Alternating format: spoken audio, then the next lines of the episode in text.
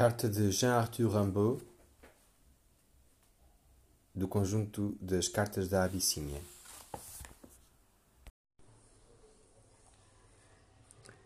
Aden, 5 de maio de 1884. Atualmente não há trabalho aqui, uma vez que as grandes casas fornecedoras das agências locais saltaram todas para Marselha. Por outro lado, para quem não está empregado, a vida é caríssima e a existência torna-se intoleravelmente aborrecida, sobretudo quando começa o verão. E vocês sabem que temos aqui o verão mais quente do mundo inteiro. Não faço a mínima ideia onde poderei estar dentro de um mês. Tenho comigo 12 a 13 mil francos e, como não se pode confiar em ninguém, vemo-nos forçados a carregar o pecúlio connosco e a vigiá-lo continuamente. E este dinheiro poderia dar um pequeno rendimento, suficiente para poder viver sem emprego, não me dá outra coisa senão constantes aborrecimentos. Que desoladora existência a minha sob estes climas absurdos e nestas insensatas condições.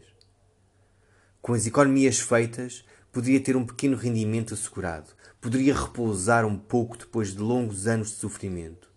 E não só não posso ficar um dia que seja sem trabalho, como não posso sequer usufruir daquilo que ganho. O tesouro aqui só aceita depósitos sem juros e as casas comerciais não são nada sólidas. Não posso dar-vos um endereço para a resposta a esta carta, pois pessoalmente ignoro para onde serei proximamente arrastado, por que caminhos, por onde e porquê e como. É possível que em breve os ingleses ocupem Arar, e pode ser que eu regresse. Poderia lá montar um pequeno comércio. Talvez comprar jardins e algumas plantações e tentar viver dessa maneira. Até porque os climas de Arar e da Abissínia são excelentes, melhores que os da Europa, pois não têm invernos rigorosos. A vida lá é barata, a alimentação boa e o ar delicioso.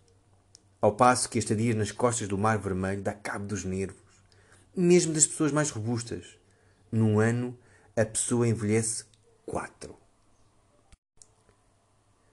A minha vida aqui é, pois, um verdadeiro pesadelo. Não pensem que vivo bem. Longe disso, sempre achei que é impossível viver mais penosamente do que eu. Se a curto prazo voltar a haver trabalho, a coisa ainda vai. Não gastarei os meus miseráveis fundos em aventuras.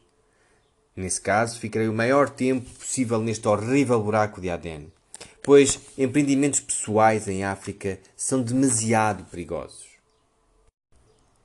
Perdoem-me que vos conte em pormenor as minhas preocupações. É que vejo que estou a chegar aos 30 anos, metade da vida, e que me cansei muito a correr mundo, sem resultado. Pelo que vos diz respeito, vocês não têm destes maus sonhos. Eu gosto de imaginar a vossa vida tranquila e calmas as vossas atividades. Que assim se mantenham.